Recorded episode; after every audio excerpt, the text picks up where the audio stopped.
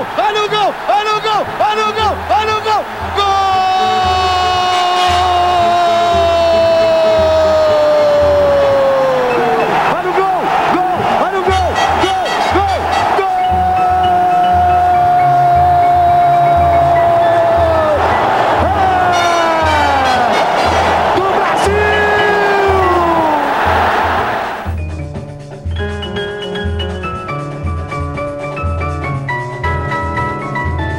Amigos! Eu sou Adriano Rosário e está no ar o Papo Aberto Futebol, o nosso encontro semanal para falar com você, amigo e amigo ouvinte, sobre o futebol brasileiro. Compartilhe nosso link e ajude a divulgar os nossos conteúdos. Acesse facilmente o Papo Aberto aí de qualquer navegador. Vai lá, ó, anchor.fm barra e confira os nossos destaques, os nossos programas. Também não deixe de nos, nos, seguir nas redes sociais. Arroba Papo Aberto BR está disponível lá no Instagram. Já está comigo aqui a dupla Reginaldo Lopes e Alessandro Ribeiro, que é o Batman Robin dos podcasts brasileiros. Amigos, tudo bem? Como é que foi a semana de vocês? Começar com o Alessandro aí, como é que foi a sua semana? Já engatilha também o seu destaque, amigão. Batman. Adriano. Tudo bom, meu amigo? Foi bem, foi uma semana é, muito boa, tirando esse frio que nos, nos arrebata aí nesses últimos três dias. Foi uma semana muito boa. É, meu destaque da semana, Adriano, vem da divulgação os valores da negociação do jogador Gerson, ex-fluminense, com o Flamengo, 11 milhões,8 de euros, cerca de 49,7 milhões de reais. Inacreditável essas cifras. A pergunta que fica é da onde sai tanto dinheiro assim do Flamengo? Inacreditável. E um segundo destaque bem rápido aqui meu foi a aposentadoria, a aposentadoria do jogador Adilson do Atlético Mineiro. Adilson era um volante de contenção e ele se aposentou aos 32 anos. Foi diagnosticado com uma cardiomiopatia hipertrófica em exames realizados nesta parada da Copa, da, da Copa América. É, engraçado, antes de ontem teve a parada cardíaca do Birubiru. E uma pergunta que ficou comigo, do Birubiru, que é hoje, em São Paulo, agora jogando no Botafogo.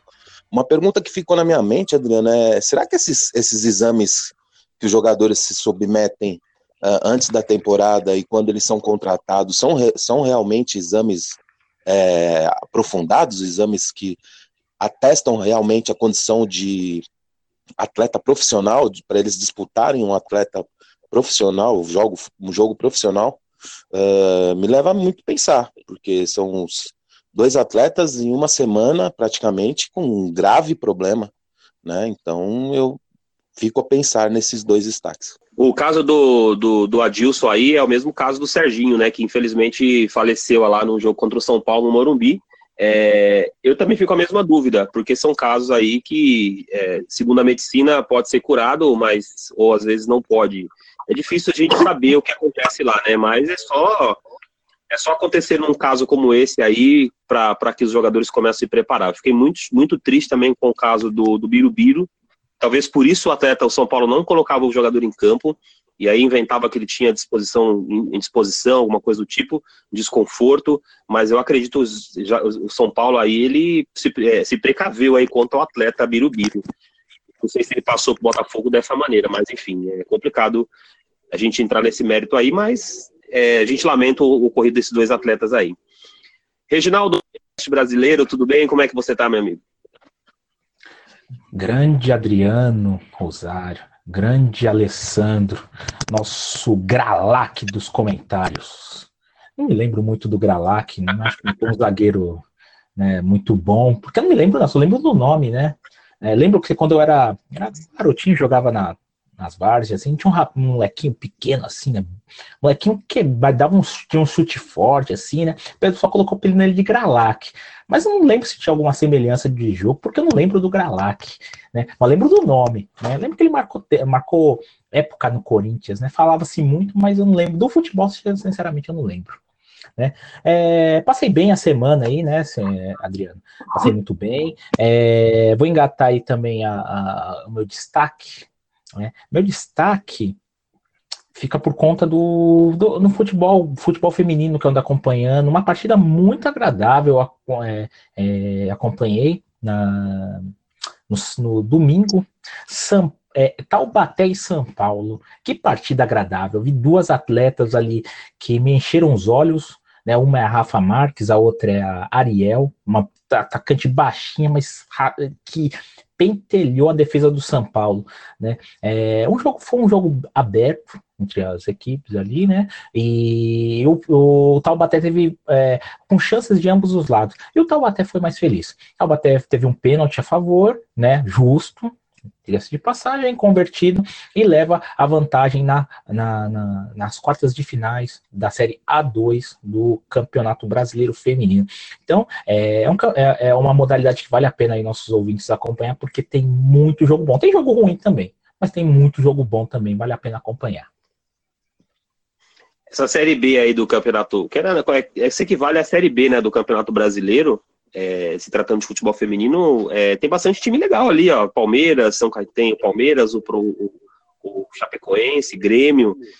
Esse jogo do São Paulo aí com o Taubaté, o São Paulo perdeu mesmo. A Cristiane jogou, Reginaldo? Não, a Cristiane tá lesionada, né? Cristiane tá lesionada, é, não sei quando ela volta, vou até fazer essa pergunta para pro pessoal do São Paulo para ver se eles conseguem né, dar uma posição. Mas não, não tinha, não tinha estrela. Mas falando da Série B, só um complemento bem rápido, é, os times tradicionais não têm um, um, um, time tão bom assim. Né? Esse Taubaté, Taubaté e São Paulo poderiam muito bem ter feito a final do, da, série, da Série B. Poderiam ter muito bem, porque eu vi o jogo do Cruzeiro, vi o, o Cruzeiro e Ceará, vi o jogo Palmeiras e Chapecoense e não, não foram no mesmo nível. É, qualquer uma das duas equipes bateria bateria esse, essas equipes, essas outras equipes, né? Foram equipes que jogaram, jogam para frente, são, são bem abertas, são bem compactas, são bem montadas, né? E o Taubaté é uma surpresa é, para mim, né? Que, que não conheço tão a fundo o futebol feminino, que acho que como muitos aí não conhecem por não acompanhar. Né? Então, vale a pena. Interessante. Daqui a pouco nós vamos entrar no, nesse tema aí sobre futebol feminino. Aí você aprofunda um pouco mais aí junto com o Alessandro sobre é, a rodada aí que foi que passou do futebol feminino. Mas nós estamos gravando aí no dia 17 do 7. Passou a rodada passada já do, do Campeonato Brasileiro. Aí o São Paulo recebeu o Palmeiras e empatou. São Paulo 1, Palmeiras 1. E aí o Cuca disse que foi um gol espírita do Palmeiras. Concorda com ele, Ale? Fala um pouco desse jogo aí pra gente. Ah, eu, eu concordo com o treinador Cuca no sentido quando ele fala que se a bola não desvia no Reinaldo, não, quando ele tentou fazer o corte da, do chute do Dudu, a bola não teria pegado o efeito, não teria subido tanto e ter é, enganado aí o grande goleiro Volpe, que até então vinha fazendo uma partida extraordinária. Acho que os dois melhores atletas da partida foram os dois goleiros, Everton e, e o Volpe, que impediram placares bem maiores, porque esse jogo aí, pelo que foi jogado, pelo primeiro tempo do São Paulo, pelo segundo tempo do Palmeiras, era para ter sido um, já que foi um empate, para ser um empate aí de 3 a 3 no mínimo, porque os dois goleiros fizeram extraordinárias defesas e no meu modo de analisar a partida foram os melhores em campo. Então, eu analiso que o Cuca falou isso é, exatamente por, por, ser, por, ter sido uma bola desviada, uma bola incomum, né? Subiu demais e aí foi enganar o, o Volpe com o efeito que a bola acabou pegando. Por isso que ele falou que foi um gol espírita. O Reginaldo, os goleiros realmente não foi só o, o Volpe, não, mas o Everson também fez uma grande. É o Everton, né? O Everton. Ele fez uma grande partida também ali, defender alguma, algumas bolas com, com, com dificuldade. O Volpe vem, vem ganhando espaço no São Paulo ali, fazendo com que a torcida esqueça o grande ídolo, que é o Rogério Ceni. Concorda, Regis? Ou você acha que o Volpe ainda precisa mostrar algo mais? Essas falhas são naturais, eu não achei como uma falha, eu achei mais como foi uma, uma infelicidade do, do, do goleiro do São Paulo. É, na realidade foi uma infelicidade. Ele, o Volpe ele falhou, ele teve falhas durante o jogo, né? Ele sai muito mal do gol. Você já falou, já destacou isso no programa, né? O goleiro brasileiro, no, no, no geral, ele sai muito mal do gol. Né? No geral, o goleiro brasileiro não sabe sair do gol. É, o, o, Volpe é um pouquinho a mais. Ele tem um, é, é uma deficiência bem séria dele. É, teve um escanteio que eu estava acompanhando durante o jogo, ele saiu muito mal, ele ficou vendido no lance porque ele perdeu o tempo da bola. É, o Everson ele é um goleiro ele é um ótimo goleiro. Ele impediu um, um, gol no chute do Reinaldo, no próprio do Raniel, enfim, é, os goleiros foram um destaque. O Volpe debaixo da trave, ele é um goleiro muito bom. Ele é um goleiro até acima da média, a gente pode, pode qualificá-lo dessa forma. O grande problema dele é que ele tem que melhorar a saída dele. Ele tem que começar a é, aprender a sair do gol. Talvez, se ele tivesse uma, um tempo de bola melhor, ele conseguiria evitar o gol do Palmeiras. Não é que foi culpa dele. Vamos dizer assim, que ele não tem a, a uma qualidade que ainda falta, é, a, falta a ele. Embora que a bola ali foi muito estranha. A bola subiu muito e caiu de repente. É, realmente eu entendi que quando ele deu a explicação falando que perdeu, se perdeu, e eu entendo isso também, que realmente ali é uma bola, uma bola estranha, mas né? Eu entendo que, que ele, ele tenha uma deficiência na saída do gol, né? Então ele tem que melhorar isso. Acho que o único goleiro que eu vi até hoje que não tem essa deficiência, que tem menos essa deficiência, não é que não tem, mas que tem menos essa deficiência foi o Marcos, né, que já é aposentado do Palmeiras. O Dida saía também, o Dida saía muito mal do gol, né? O Rogério também não era das melhores qualidades dele, mas ele não chegava a comprometer, mas também tinha essa deficiência. Então, você vê que é uma é um, é, é um, é um da, da escola de goleiros é, do Brasil acontece isso, mas debaixo da trave ele tá muito bom. Sim, ele, tá, ele faz com que é, a gente tenha mais confiança no gol, de qualquer forma. O Ale, falando um pouquinho mais sobre o Volpe, é, foi noticiado um pouco antes da Copa América que ele voltaria para o time dele lá na, no México, que ele está emprestado do São Paulo até o final do ano. É, o São Paulo já. Você, você concorda que o São Paulo já já pode exercer essa, essa, essa função de compra, porque realmente ele está fazendo com que o torcedor esqueça ali do Rogério Ceni ali. O que, que, você acha? Adriano, é mais uma falha dessa diretoria do São Paulo, é exatamente isso. Vai esperar o campeonato acabar, o, o goleiro ser escolhido um dos melhores da temporada para depois tentar fazer a exercer a função. Tá certo? Já deve estar tá tudo, é, os valores já devem estar tá todos definidos, não deve haver aumento se ele for mal ou se ele for bem. Mas já exerce, vai lá e compra logo o cara, já sabe que ele vai ficar, precisa já dar mais segurança pro cara, faz um contrato maior, fala, gostamos, você vai ficar e pronto. Eu não sei que a diretoria de São Paulo fique esperando para fazer algumas coisas. Por ficar esperando tanto assim em, em, um certo time que a gente não sabe exatamente qual é, que acabamos perdendo um militão aí de, praticamente de graça. Ficou esperando, ficou esperando, ficou esperando, aí quando foi para renovar com o militão, o militão não quis mais e aí o Militão forçou a saída literalmente do São Paulo.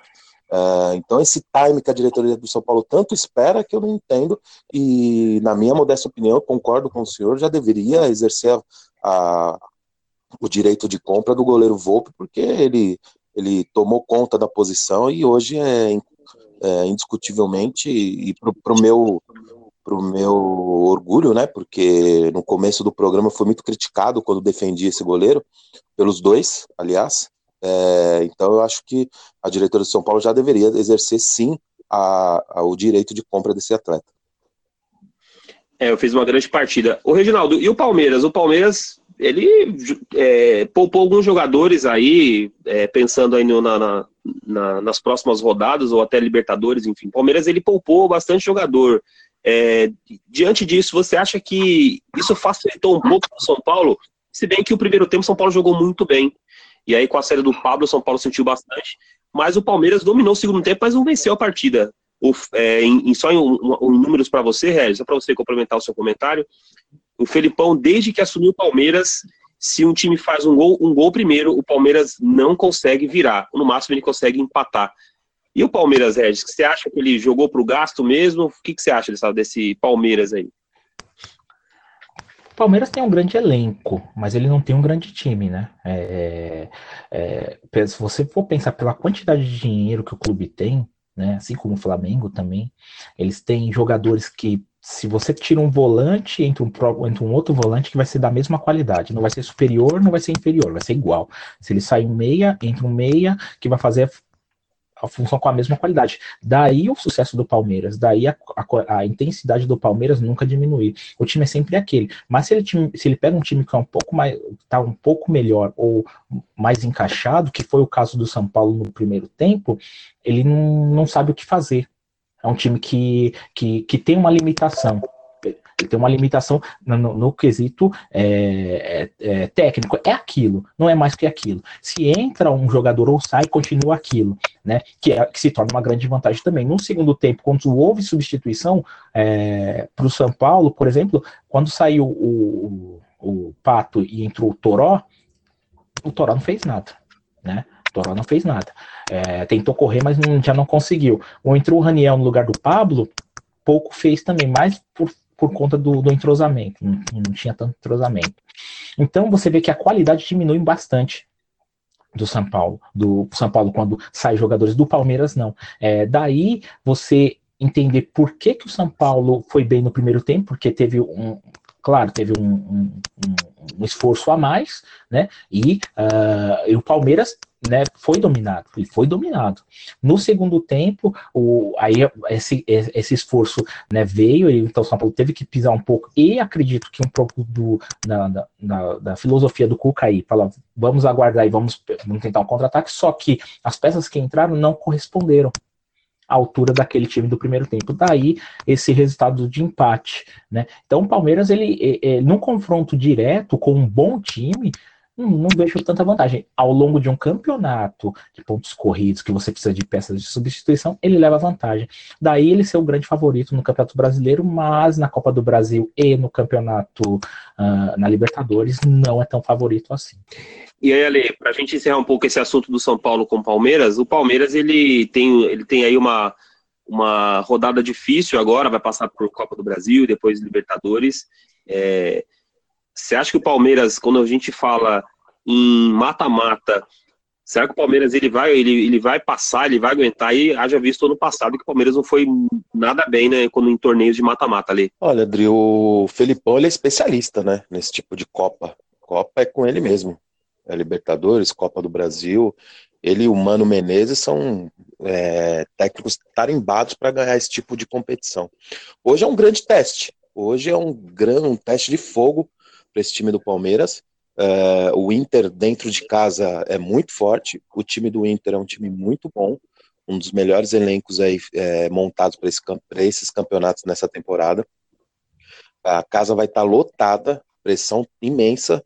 Então hoje é um grande teste para o Palmeiras. Se o Palmeiras passar pelo Internacional hoje, eu acho que ele se é, credencia aí a ganhar praticamente tudo aí que resta no, no, segundo semestre.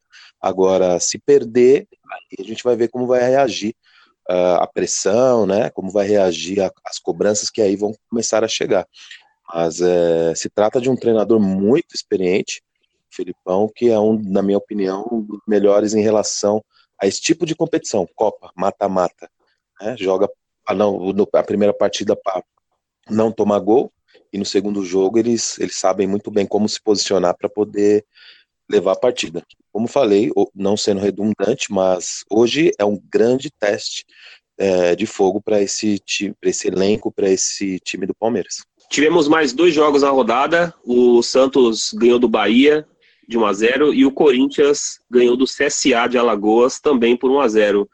É, Reginaldo, jogos assim xoxos, né? Jogos que não valeram ingresso, eu diria. Santos 1 Bahia 0, Corinthians 1 CSA 0. Principalmente Corinthians e CSA, né? Que, que eu estava acompanhando e senti vontade de desacompanhar, porque que partidinha chata, né? Nossa, era uma partidinha bem, tava bem sem graça, bem sem, sem nada. Eu só lembro de estar acompanhando, baixei a cabeça, gol do Corinthians, olhei, mas não aconteceu mais nada na partida.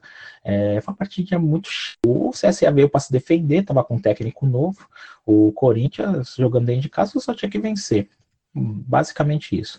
Agora do Santos e do, do, do Bahia, confesso que para você que não acompanhei, vi alguns lances, mas, mas a partida em si não, não acompanhei, né? É, mas pelo, até pelo placar magro, geralmente o Santos gera, gera, gera bastante oportunidades e faz bastante gol, né? E agora até com, com, com, com o Uribe, não sei se o Uribe veio com, foi como titular, né? Mas é, pelo jeito foi uma partidinha bem chata para aquela partida de início de campeonato, do, da, do retorno do campeonato. E, isso, e, e pelo que, e alguns jogos, o jogo do Palmeiras na, na quarta-feira, né, o jogo do São Paulo do Palmeiras, foram jogos bem jogados, né? Jogos bem, vamos assim, bem trabalhados. Não foi aquela coisa de é, uh, zagueiro chuta pro mato, é, se isola a bola, não, foi, foi, foi algo bem, bem trabalhado. Mas, é, vamos dizer assim, as equipes se anulando.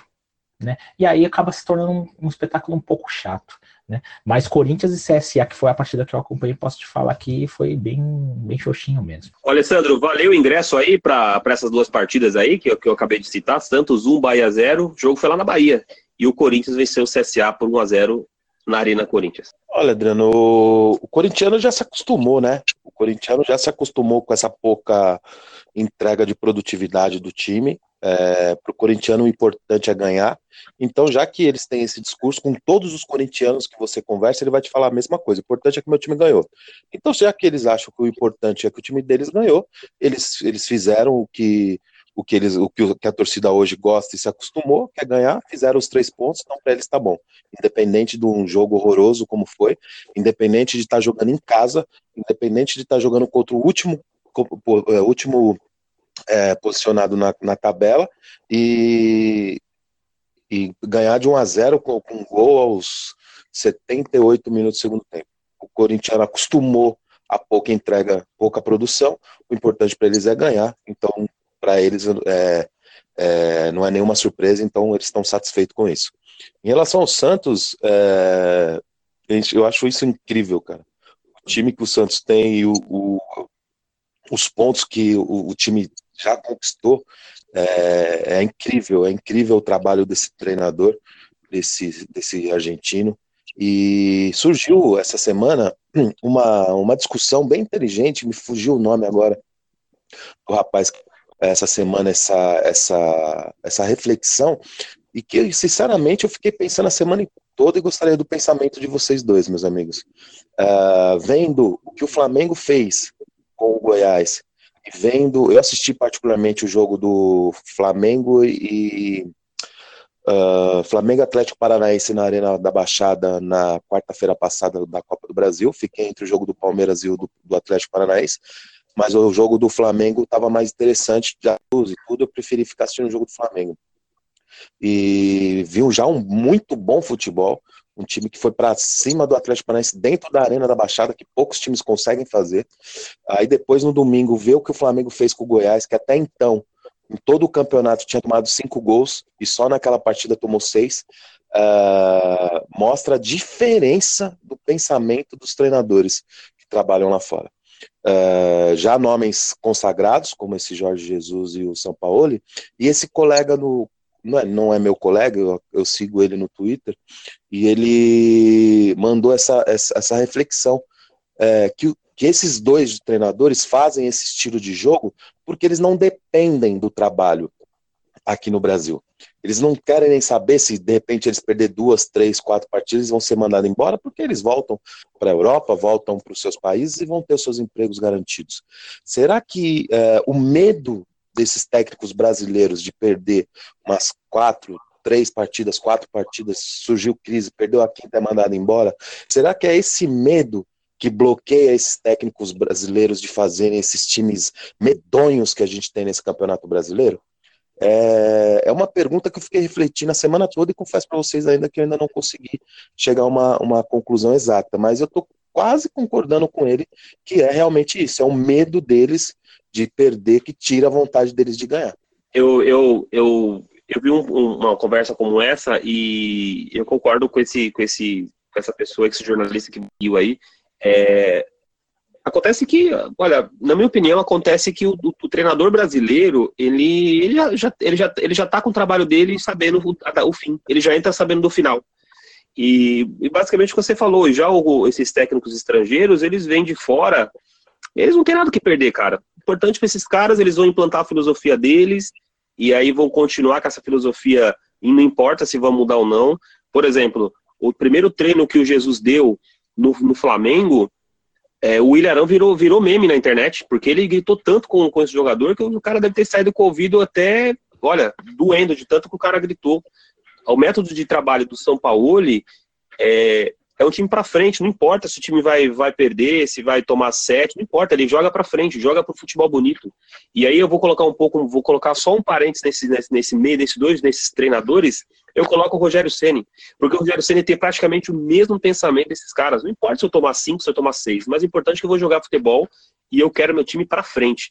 É, então a resposta, na minha opinião, é essa. O, esses treinadores eles não têm o que perder. Eu vou lá, vou, vou fazer meu trabalho. Se não der, eu vou voltar para casa e tenho um emprego garantido aqui. Você pensa mais ou menos assim, Regis? E antes de você responder, eu vou, eu vou, vou te fazer uma pergunta é, em cima do que o Ale falou, que é praticamente parecido. É, quem se preparou melhor nessa pausa dessa Copa América? Você acha que os técnicos eles conseguiram manusear os times aí, Regis? Vamos lá. É, sobre esse caso do, do Twitter aí, né, que, ele, que, o, que o Ale falou, é, a gente tem dois casos que ilustram bem, é, ilustram bem isso. O primeiro caso que eu posso citar é o caso do André Jardim, que hoje é o treinador do Sub-20. André Jardim, ele veio subir profissional, em momento nenhum ele fez, ele implantou a filosofia dele. Em momento algum. Por quê? Tal, por esse medo. Vou, comer, vou pegar um time pela primeira vez. Como que eu vou fazer? Como, como, que eu vou, como que eu vou, como que eu vou colocar a, a, minha, é, a minha filosofia? Bom, peraí, eu vou primeiro fazer o básico, fazer o feijão com arroz, aí eu vou colocando aos poucos, só que ele não teve esse tempo. O feijão com arroz dele não funcionou. E aí ficou com medo de ser mandado embora, ficou com medo de ser mandado embora, foi mandado embora. Junto, aliado a isso, ele teve um, um pequeno tempo para uma pré-temporada, né? Então, é um caso bem, eu acho que é um caso bem claro disso. É um técnico. E assim, se você for analisar pelo sub-20, é, é, analisar ele como um, um, técnico que você goste ou não, você pode analisar dessa forma. Só que ele é, prova que ele, é, ele não é um técnico ruim, que tanto que ele ganhou os títulos na base do, do Grêmio Internacional de São Paulo e agora no sub-20 ele ganhou o torneio de Tulum, o primeiro disputado com a seleção brasileira. E você teve um caso que, que, que foi assim, que também não ligava se ia to, é, perder ou ganhar, que é um caso de, de sucesso gringo, que é o caso do, do, do ai, o treinador que, que foi do São Paulo também, o colombiano, ai, fugiu o nome dele agora. Ah, Osório, isso. Obrigado, senhor Ale. O Osório. O Osório, ele tinha a filosofia dele e ia para cima. É que é, é, estudioso, futebol, ele tinha um método e jogava para frente, né? Tanto que se você, se você analisar contra o México, ele ficou nem me lembro a quantidade de partidas sem perder. Quando ele perdeu, perdeu para a Argentina, se não me engano, 7 a 0, né? 7 a 0. Chile. E aí, Chile, né? 7 a 0 E aí é, falaram, aí falaram, ah, que seu trabalho está sendo questionado, questionaram e falaram, mas peraí, é, vocês não tomaram de 7 a 1 Qual o problema de tomar de 7 a 0 Não deu certo. Não quer dizer que meu trabalho esteja ruim. Né? De fato, ele fez um grande trabalho em frente ao, ao México. Então, é, é, um treinador, é exatamente isso. O cara ele não tem, ele não sofre com a pressão porque ele já tem um nome consagrado. É, podem ocorrer é, problemas, pode ocorrer um desastre. O que aconteceu com o Filipão? O Filipão 7x1 foi um, foi um acaso, foi um, meteoro. Nunca mais vai acontecer isso. É, é, vamos dizer, vamos, para não falar que nunca mais vai acontecer, é muito difícil isso acontecer. É quase impossível porque é, ele aprende com isso. Foi uma coisa tão inusitada que aconteceu que ele aprende com isso. E a mesma coisa acontece com esses técnicos, eles ousam, eles ousam. Falta essa ousadia aqui no Brasil. Eu não concordo que, houve, que, que os técnicos aqui são bisonhos, tá? Porque a gente vê no nível da Copa América, você vê que na América do Sul é bizonha. Brasil ainda está bom, né? É, e, e, sinceramente, alguns times da Europa também não fazem jus ao, ao, ao à liga que participa, né? É, não estou falando no geral, mas alguns a gente tem esse, é, isso isolado. Então, no Brasil, pela condição, pelo como se conduz, né? Eu acho que, o Brasil tem um problema na parte de condução do, do, do esporte, os cartolas, eles não enxergam o, o, clube como, como uma empresa, assim, como um clube recreativo, e esse eu acho que é o grande problema, né? É, esse, esse, esse, a parada da Copa América, eu acho que assim, times que estavam bem, que estavam na ponta, esses se prejudicaram. Times com elenco grande Né? Esse se prejudicaram porque já vinha embalado esse time, e aí agora você tinha times que estavam desorganizados que se organizaram. Né? Então, para quem estava na frente foi pior, para quem estava atrás foi melhor essa parada, né? O Vasco quase ganhou do Grêmio, quase ganhou do Grêmio, né? Quase ganhou do Grêmio, mas teve gol anulado e aí, né, tomou uma virada. Enfim, uh, então você vê que houve uma evolução, né? Para um, um Vasco que é um time horroroso, fazer frente a um Grêmio que é um time, é um bom time, é, é, é uma coisa que você fala assim, bom, pelo menos melhorou alguma coisa, melhorou. Isso é fato. Olha, antes de entrar no segundo tema, eu queria passar essa pergunta para você também.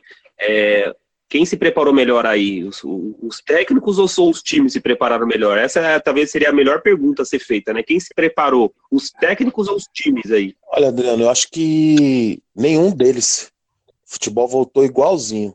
Eu pensei Exatamente. que teria alguma mudança. É, pensei que tivesse. Meu, essa primeira rodada acompanhei ansioso para ver grandes jogos. Eu vi só um: Flamengo e Goiás. O resto foi tudo do mesmo, tudo igual. São Paulo com uma leve melhora, um leve entrosamento, uma saída de bola um pouco melhor, um primeiro tempo muito bom, mas no segundo tempo sentiu o ritmo que implementou no primeiro tempo, caiu de rendimento e o Palmeiras dominou o jogo. Então, para te falar a verdade, eu acho que essa parada é, não foi boa para nenhum, ninguém. É, ninguém aproveitou de verdade como deveria ter aproveitado. Acho que pode-se dizer que o Flamengo aproveitou um pouco mais. E olha que o Jesus chegou aí na metade da parada, não pegou nem a parada toda. Sim. Né? Então você vê como a diferença de um treinador. Eu discordo um pouquinho do Sr. Rez. Eu acho que sim, que os técnicos brasileiros estão ultrapassados, estão parados no tempo. É sempre aquela coisa, dois, dois pontas abertos, marcando lateral. Pô, o Cuca tá fazendo pato que nunca marcou ninguém correr atrás de lateral.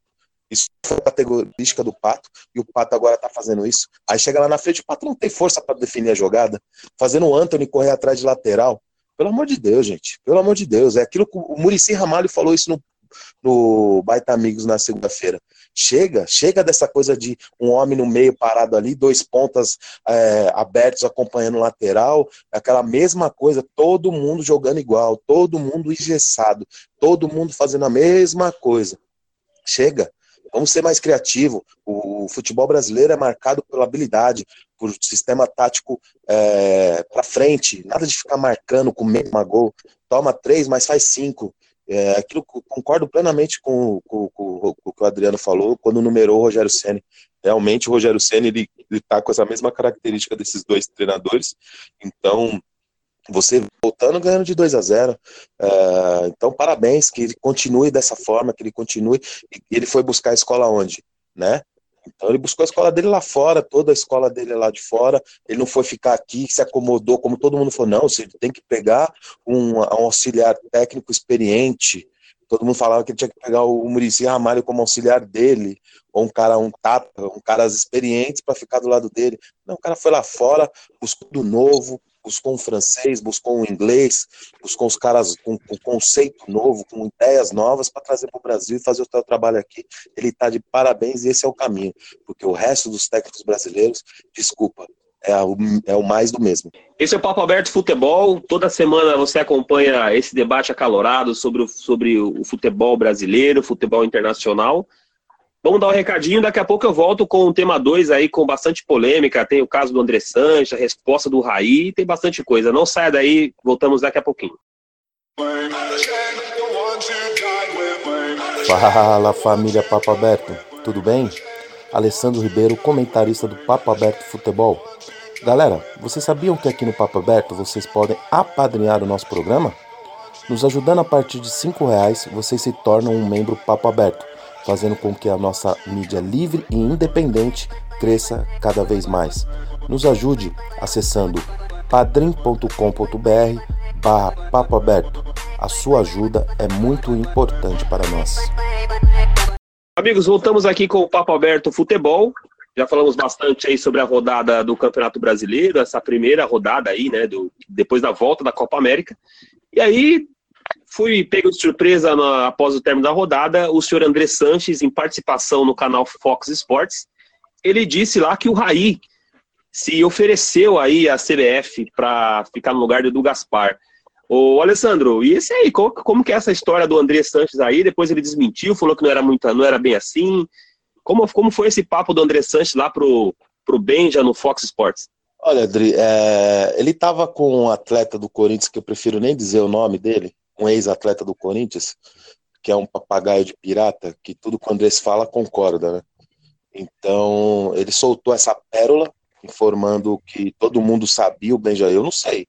Pascoal, que é um, um, jornalista conceituadíssimo no esporte e com fontes confiabilísticas, confiabilíssima, é, desmentiu, falou também que não sabia, não sabia de nada. Uh, o PVC falou também que não sabia, só os, os fracos do jornalista, dos jornalistas ali, não, ninguém sabia, só ele e esse outro jogador que sabiam desta, desta suposta é, proposta que o Rai teria se oferecido.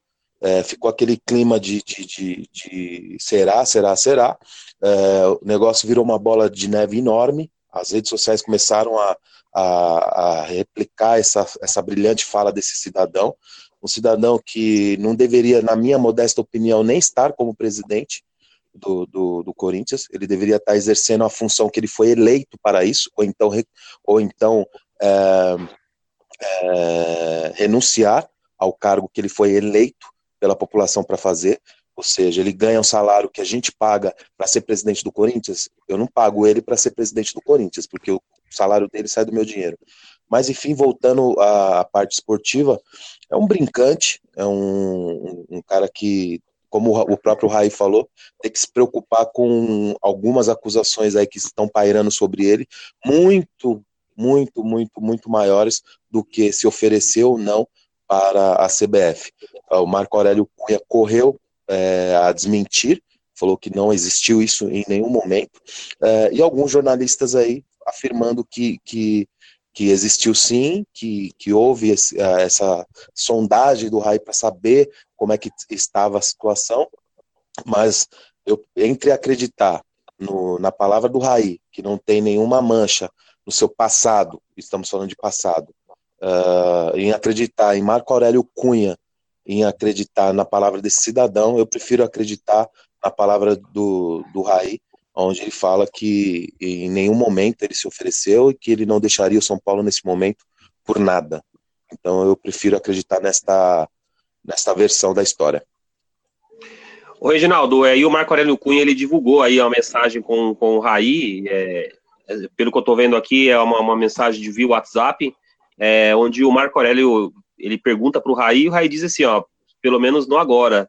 Ele diz que a missão no São Paulo ainda não terminou, é, por mais que muita gente torce contra. Esse é um resumo do que o Raí falou, é, tanto que ele finaliza, nenhuma vontade de trabalhar fixo na CBF. É o Marco Aurélio Cunha divulgou nas suas redes sociais essa conversa com o Raí. É, houve uma tão assim, aparentemente houve uma conversa muito superficial, mas nada como que o Andrés falou lá no programa do Benjo, né, Regis? Não, não teve nada a ver. É... Na realidade, o que teve foi uma sondagem para o Raiz ser, é, é, ser um coordenador, mas da sub-20. E isso faz, já faz um bom tempo. Foi isso que houve. Né? E o André soltou isso, eu sinceramente acho que para fugir do foco do, do, do, do estádio dele?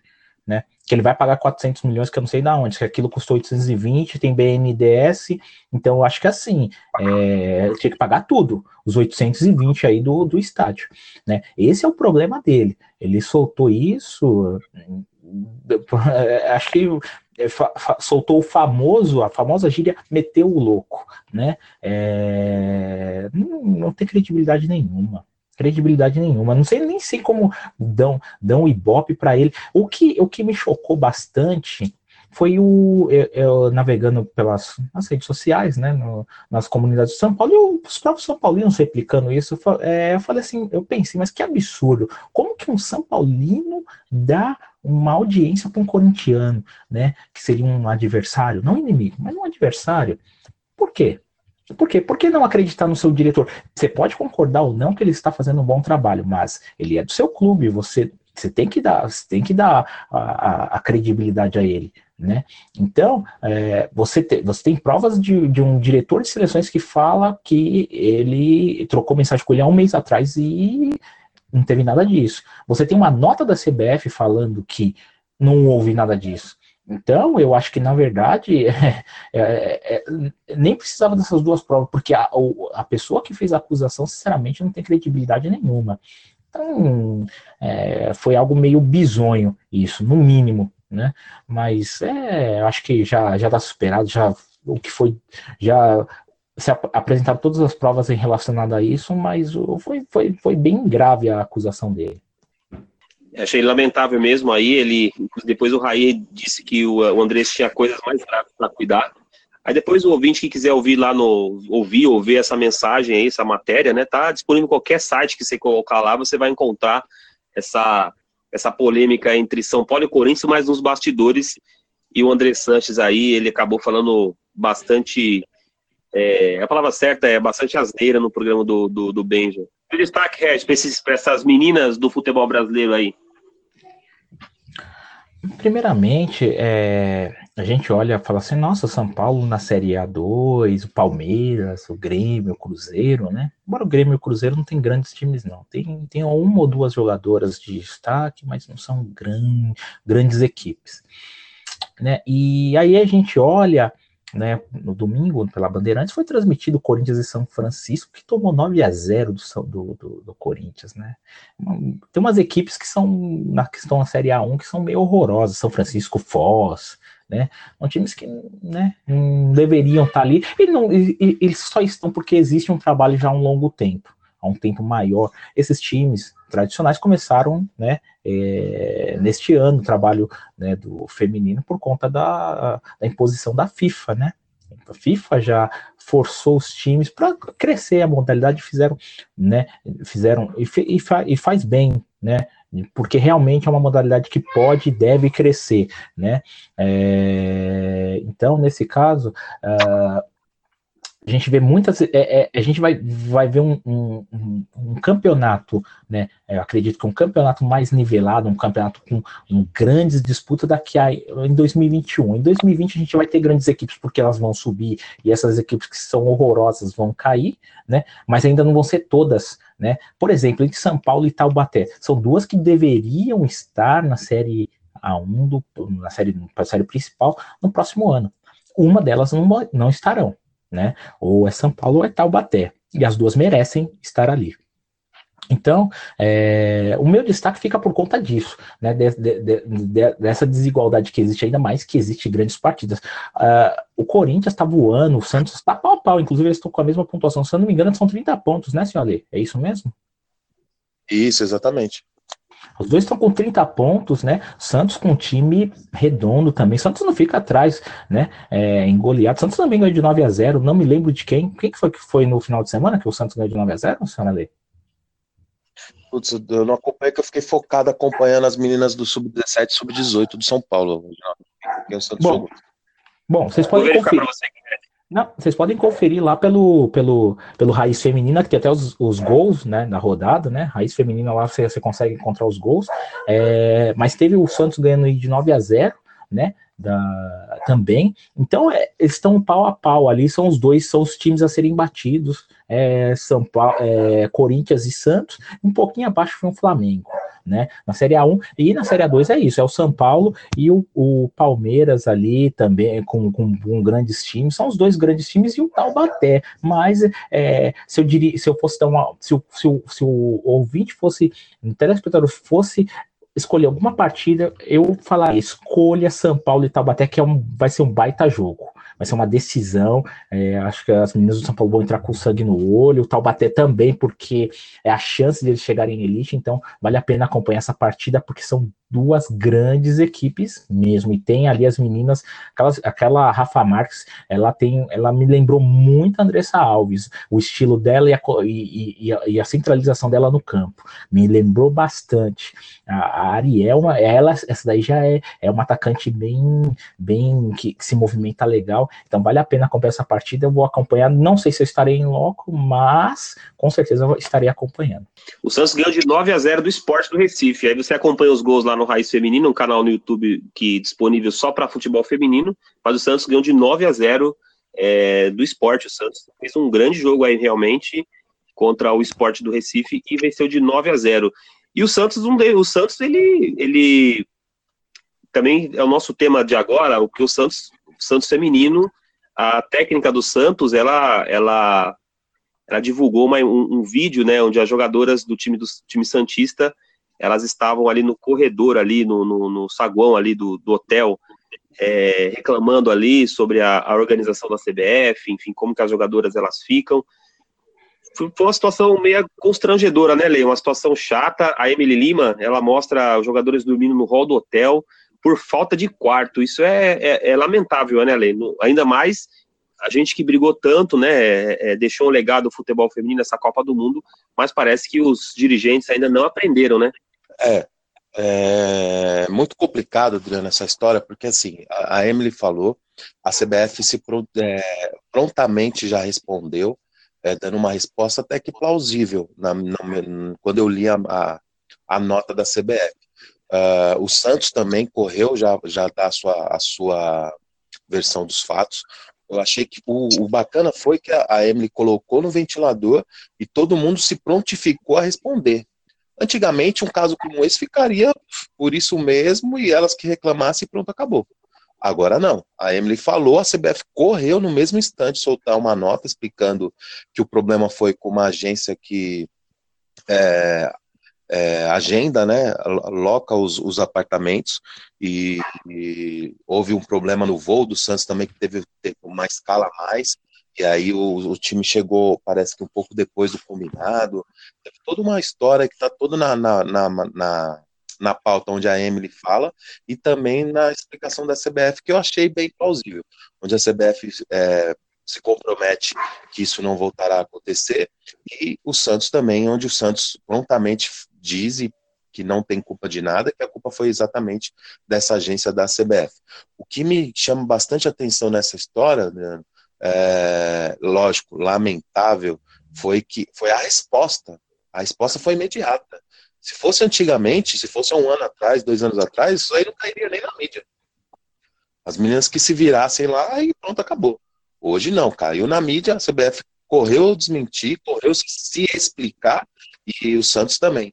Então você vê que o futebol está começando, lógico, como todo no começo, como está sendo o problema no VAR, como está sendo o problema uh, em diversas uh, categorias de, do, que é uma inovação, no, no Brasil não, o futebol feminino também não vai fugir disso.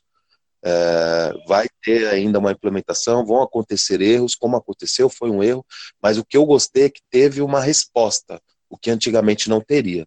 Então, isso me deixa bastante animado. Ver um São Paulo preocupado com uma categoria sub-17, sub-18, profissional, então isso mostra que o futebol feminino está sendo pensado de uma forma diferente.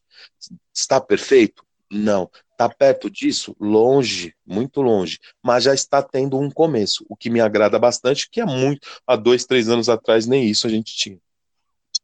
É, faz sentido o que você falou, é, tanto que a CBF ela esclareceu aí, deixou uma nota, depois vocês podem procurar também, o ouvinte pode é, colocar no Globo Esporte, no, na Gazeta Esportiva, enfim, no Estadão, eles deram uma ênfase bastante interessante sobre esse tema do, do, do, do que aconteceu com o Santos, e, é de fato, a gente, se a gente parar realmente para pensar, se fosse talvez no ano passado, né, Lê, ninguém, ninguém falaria sobre, sobre o que aconteceu aí com o Santos, né?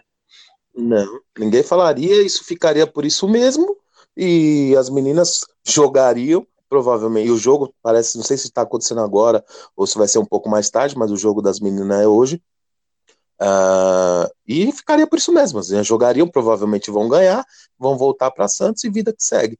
Mas não, foi muito bacana a preocupação. Você vê que a CBF, que é uma, uma instituição enorme, se preocupou em imediatamente se esclarecer, se explicar o, qual foi o problema, onde foi o problema, que foi com uma, uma agência que trabalha para eles nesse, na, naquele estado, se eu não me engano, é na Amazônia que, a, que o Santos está jogando hoje, e em Manaus, perdão, e correu se explicar.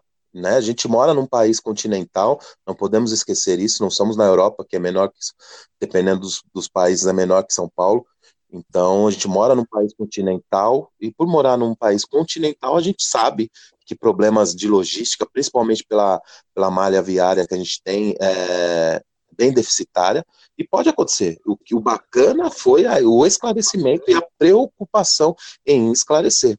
Porque, como você mesmo brilhantemente falou, Adriano, um ano atrás, isso daí seria ema, ema, ema, cada um com seus problemas. Hoje não. Hoje a CBF, que é a instituição maior no Brasil, se preocupa em, em, esclarecer aonde foi o problema, e o Santos também, como instituição, também deu a sua versão. Então, acho que isso já mostra a preocupação e a diferença no trato que as meninas, como volta a repetir, tá, tá perto do ideal? Não, tá longe. Mas o bacana é a preocupação e já mostra como o, a, o futebol feminino está sendo visto diferente.